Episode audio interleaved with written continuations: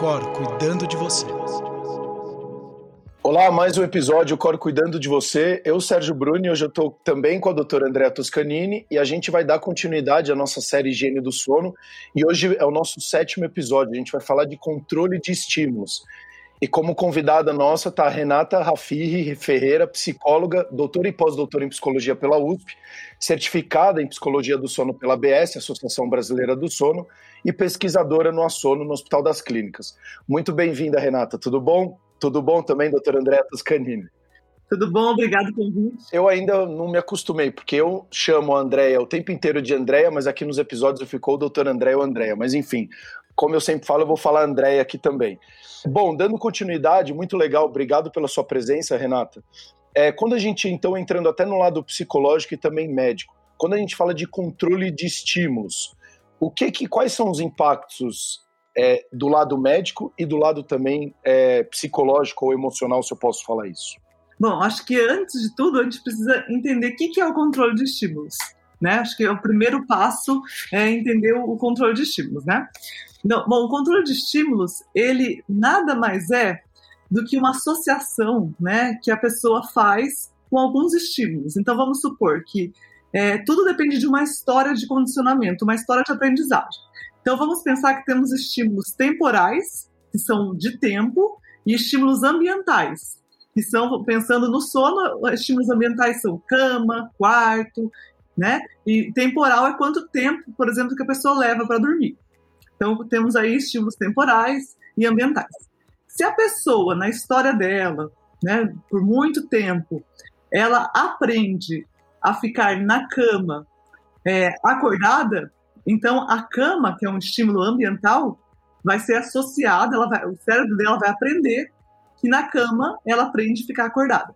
Isso é, vamos dizer, uma associação, certo? E o controle de estímulos vai querer quebrar essa associação com o objetivo do sono, de, de, de fazer uma resposta rápida entre quarto, cama e sono. Então, uma aprendizagem entre cama, quarto e sono é fazer o quê? É associar a cama só pode ser feita para dormir. Um exemplo. Não sei se ficou claro, Sérgio. Não, ficou muito, obrigado. E é muito legal você trazer isso, porque a Andrea já bateu em várias vezes na, na tecla que a uhum. cama ela, é feita, ela surgiu para namorar ou para dormir. Uhum. Então, que a gente acaba confundindo é, o nosso ambiente, acaba prejudicando o nosso sono por fazer essa desorganização do ambiente. Inclusive, a gente tem um episódio falando de rotinas, e eu acho que ela entraria muito bem aqui quando a gente fala da como que é a rotina da pessoa dentro da casa dela, onde ela não tem essa organização, não tem os rituais, que aí acaba é, confundindo o cérebro dela, de fato, qual é o momento dela dormir, qual é o momento dela descansar ou não descansar. E aí tudo vira uma grande miscelânea a vida da pessoa e ela não entende por que, que ela dorme mal. Então, para você que está nos escutando, olha que coisa interessante que a Renata trouxe aqui. Sim, traga essa consciência para sua vida que, ah, eu não consigo dormir. Eu acho que é uma posição muito passiva da pessoa se colocar nessa posição, sendo que ela nem teve a consciência nem foi atrás para entender o porquê que ela não está conseguindo dormir. E aí logo a gente vai tomar um remédio ou tomar alguma coisa para conseguir tirar aquela dor que eu tenho, mas a gente não está indo na raiz do problema, que é sim olhar como que é o meu comportamento dentro da minha casa, o ambiente da minha casa, ele é calmo, após umas 6, 7 horas da noite, que é quando começa a anoitecer, e aí sim existe todo aquele trabalho né, de produção de melatonina, iniciação do sono, descanso do corpo, o descanso da mente, onde você vai começar a iniciar um processo de sono, ou não, não existe. A minha casa continua super iluminada, continua muito barulhenta, cheia de ruídos, eu estou extremamente desorganizado e você botando a culpa no seu sono. Não, na verdade é o seu comportamento que está prejudicando a qualidade do sono, né? Uhum. É, justamente, Sérgio. É interessante nesse conceito de controle de estímulos, né? É, é, a ideia que os estímulos, como por exemplo a cama, o quarto, eles podem iniciar diferentes respostas, né? Eles podem produzir diferentes respostas. Então, o que, o que nós temos que fazer é fazer com que a cama e o quarto seja relacionado à resposta de sono, né? Porque assim, é, estímulos temporais, como disse, de tempo e ambientais, cama, quarto, se eles são em uma história, em um tempo, é, iniciadores de sono, a pessoa vai dormir rápido. Agora, se por um tempo grande eles são eliciadores de ficar acordado, eles produzem ficar acordados, estão associados a ficar acordados, a pessoa vai associar quarto, cama com ficar acordado. Então, acho que esse conceito ficou claro, né? Que controle de estímulo, ele propõe que a insônia, né? No caso, o problema de sono, é uma resposta aprendida, sabe? Uma resposta condicionada a fatores ambientais, quarto e cama, e temporais, tempo na cama. Sérgio, é muito importante, agora que todo mundo já viu que a gente conversou sobre higiene de sono, que foi isso que você falou, do ambiente de sono, da temperatura, da luminosidade, a gente fechar com chave de ouro uma outra técnica, com outra é, ferramenta que a gente usa, que é o controle de estímulos, que é isso que a Renata está conversando, que é ambiente e tempo. E você sabe que tem uma coisa muito legal que é fácil da gente entender o que é controle de estímulos, que é o seguinte. Eu me lembro alguns anos, quando era possível viajar, eu fui para Pompeia.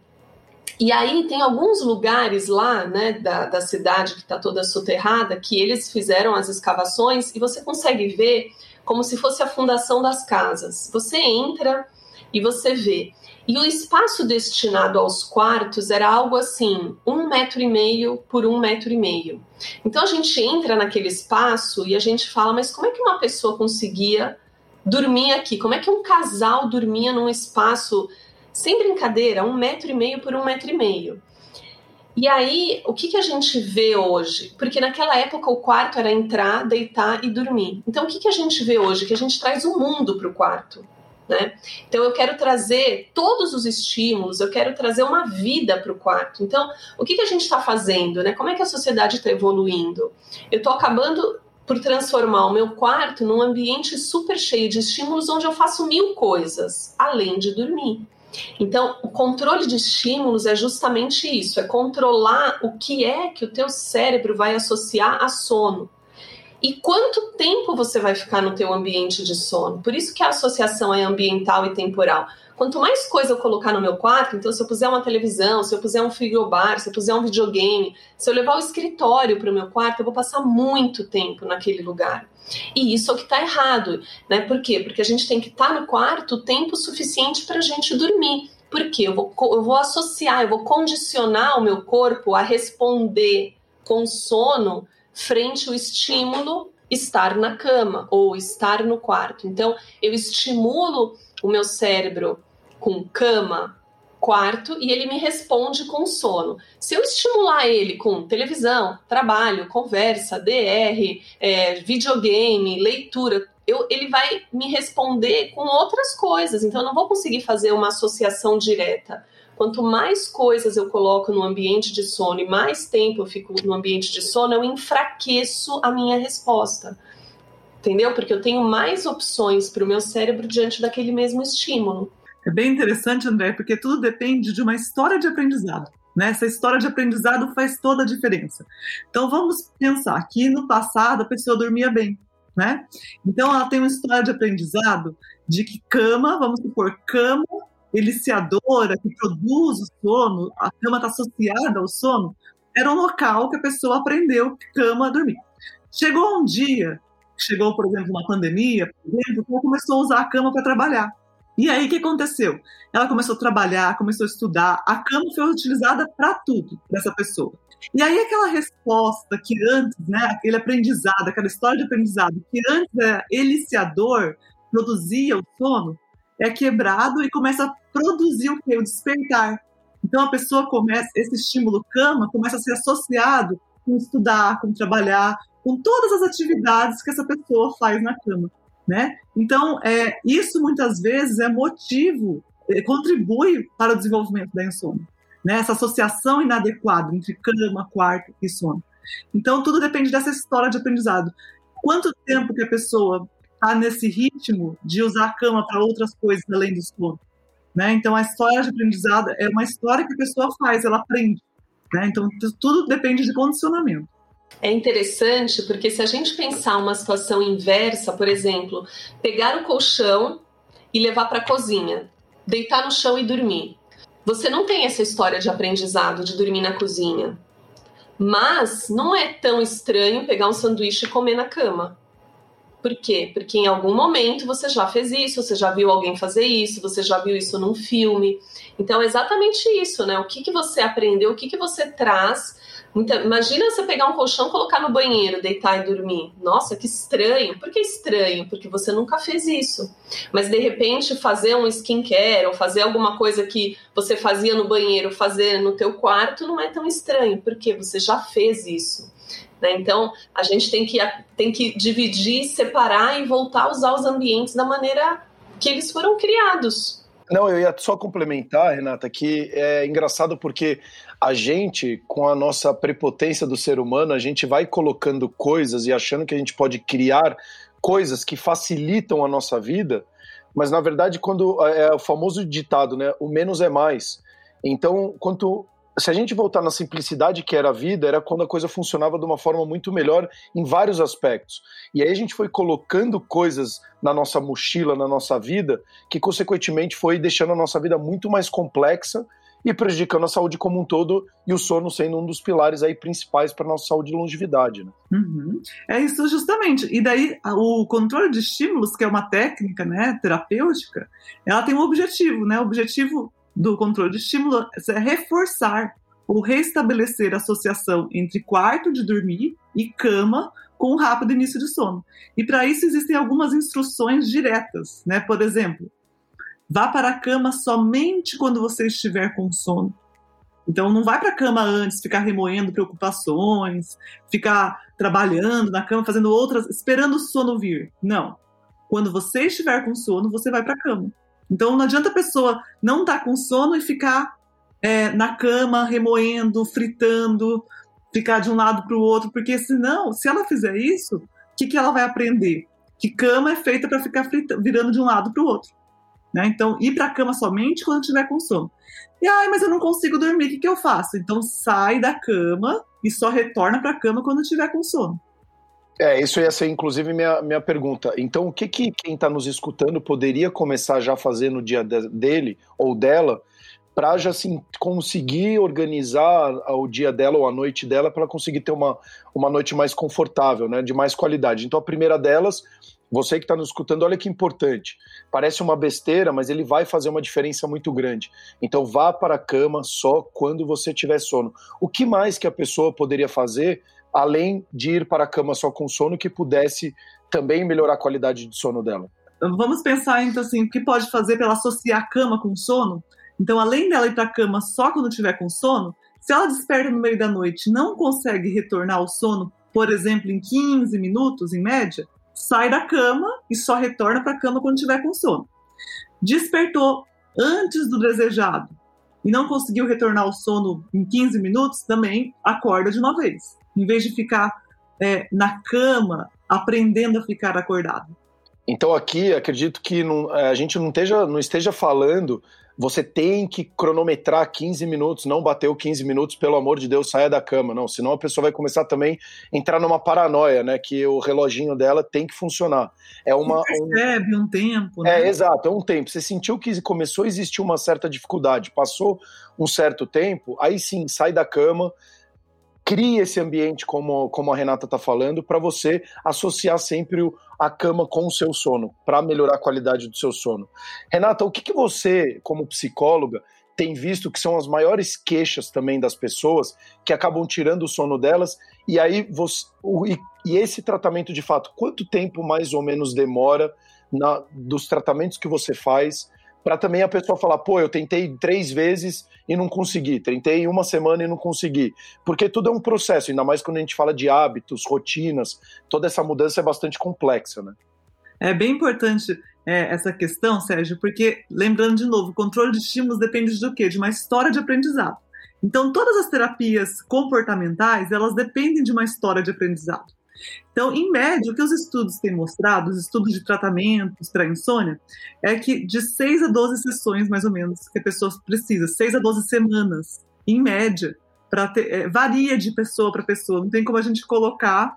É, tem, tem, pessoas que com cinco semanas é, as terapias comportamentais são efetivas, tem pessoas que vão precisar de um pouco mais, depende da gravidade da insônia, se tem alguma comorbidade associada, mas em média aí de 6 a 12 semanas. Tá, é muito legal. E aí até essa pergunta eu vou jogar para a Andrea, porque eu vejo hoje muitas pessoas indo muito atrás do medicamento já no, no, curto prazo, né? Então, ao invés dela fazer um tratamento como esse, por exemplo, e aqui você escutou, a gente está falando de, 12, de 6 a 12 semanas, então ele tem um prazo. Então, se você fez três semanas e não conseguiu o resultado, saiba que ainda falta um, um tempo. Tem pessoas que um pouco menos, outras mais, então não se cobre tanto porque senão isso vai acabar gerando mais insônia ainda em você, porque você não vai conseguir atingir aquele objetivo que você queria. Então, antes de até é, trazer esse lado para você, Andréia, e aí quem está indo para o caminho mais curto, o quanto que hoje os medicamentos, porque eu também acredito que todo medicamento tem que ter começo, meio e fim. E hoje eu tenho visto as pessoas tomando muito medicamento sem fim.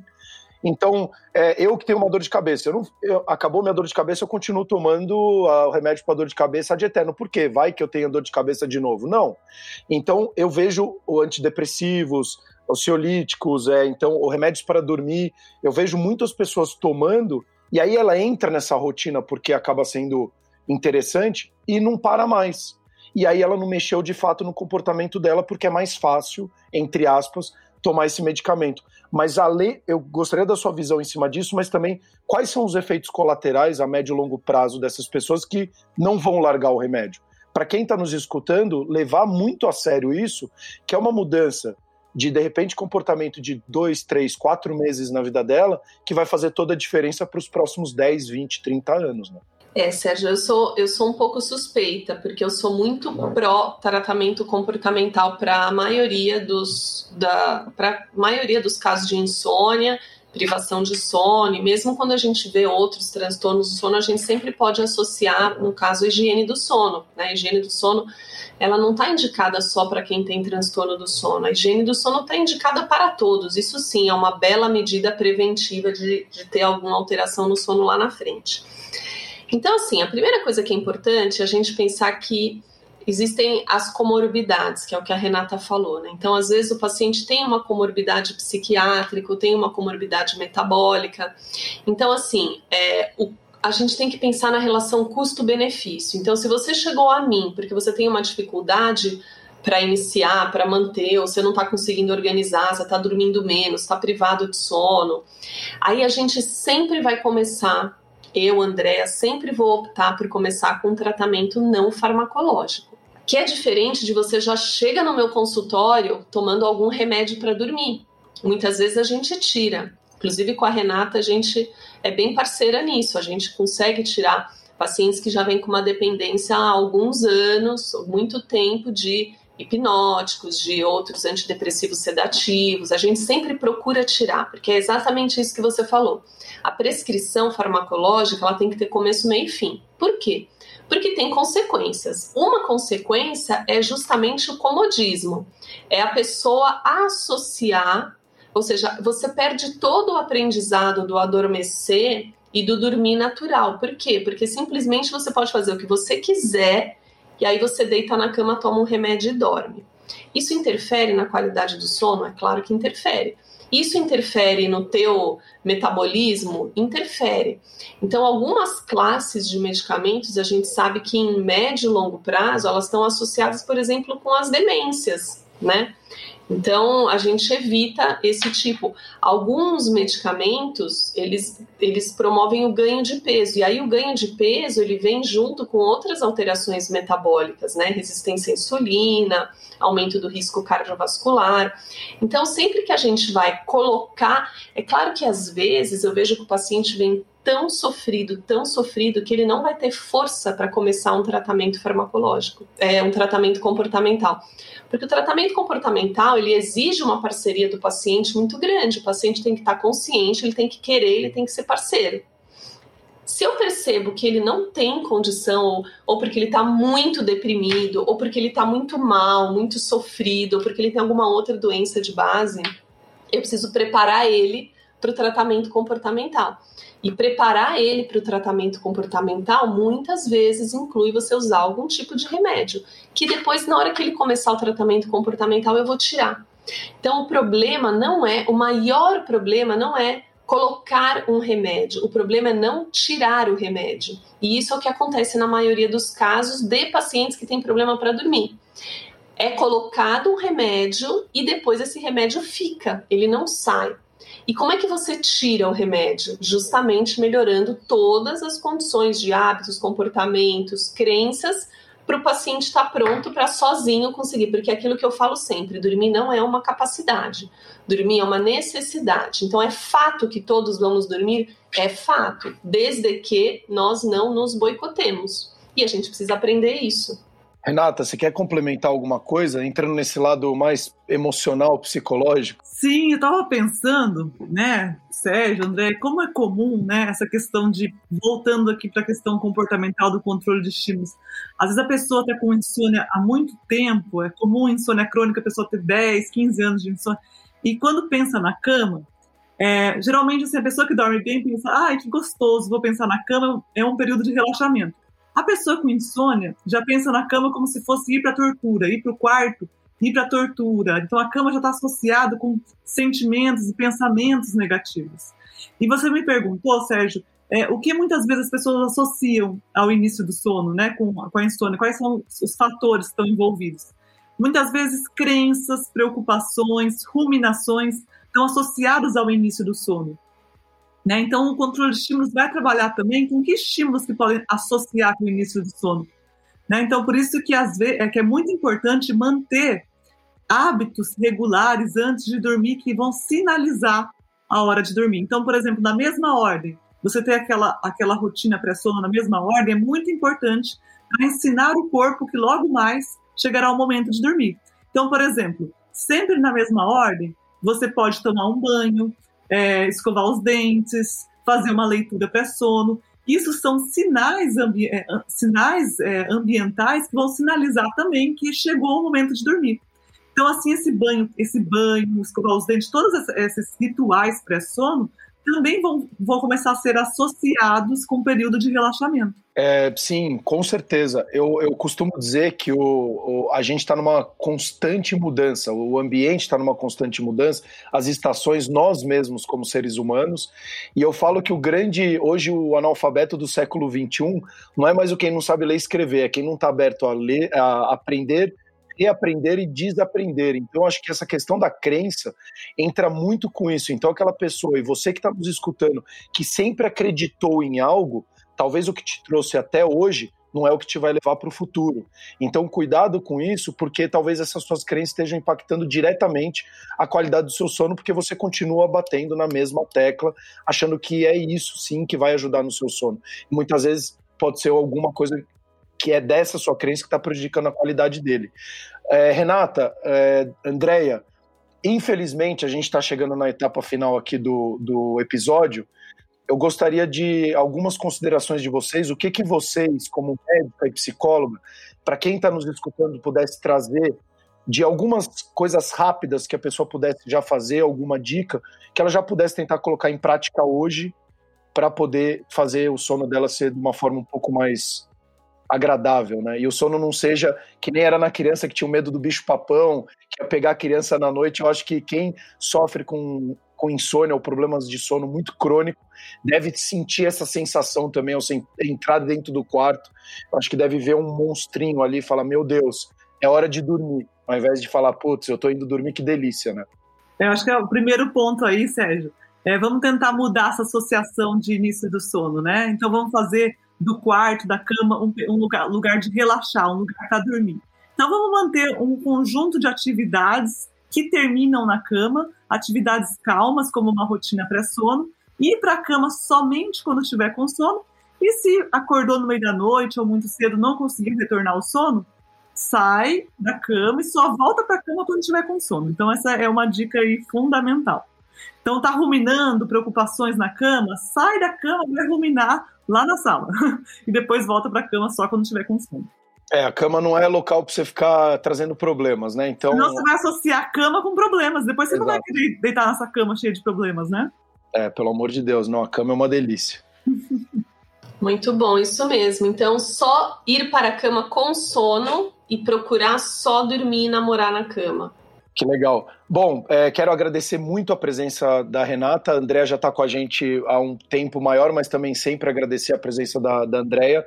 É muito legal. Renata, aonde que as pessoas, ou quem está nos escutando, poderia te encontrar mais? É, no Instagram? Aonde que você tem um contato mais assíduo? Até para eles poderem tirar qualquer dúvida com você também. Tem o meu Instagram, que é Renata, né, underline Rafiri, underline Ferreira. E qualquer coisa pode mandar mensagem para entrar em contato, é, tirar algumas dúvidas. Estamos à disposição. Obrigada. A Andréia também super assídua no Instagram, né, Andréia? Então. Não, mas também pode entrar em contato conosco na Alcoro, então com a Andréia também, Andréia Toscani na rede social dela, que a gente vai estar sempre à disposição poder ajudar. Esse é o último episódio né, da série, então eu gostaria de fazer um fechamento, porque a gente falou de ambiente, rotina, alimentação, ritual do sono, preocupações e controle de estímulos. Então, quero muito agradecer você, Andréia, obrigado por participar de todos esses episódios. É muito importante para você que está nos escutando, se perdeu qualquer desses episódios, voltar atrás e tentar colocar em prática para fazer sim o seu sono ter mais qualidade, porque na nossa crença o sono é o principal pilar, começa tudo no sono para você ter uma longevidade com mais qualidade de vida. Consequentemente, melhorar sua alimentação, você ter mais disposição para fazer atividade física, ter mais concentração, criatividade, entre várias outras questões que vão te ajudar na sua saúde. Então, cuidar do seu sono é cuidar de você e faça do ambiente do seu, da sua casa, o ambiente do seu quarto, um ambiente acolhedor para você conseguir, a partir de hoje, já ter um sono mais confortante. Então, até os próximos episódios. Muito obrigado novamente. O Cor cuidando de você.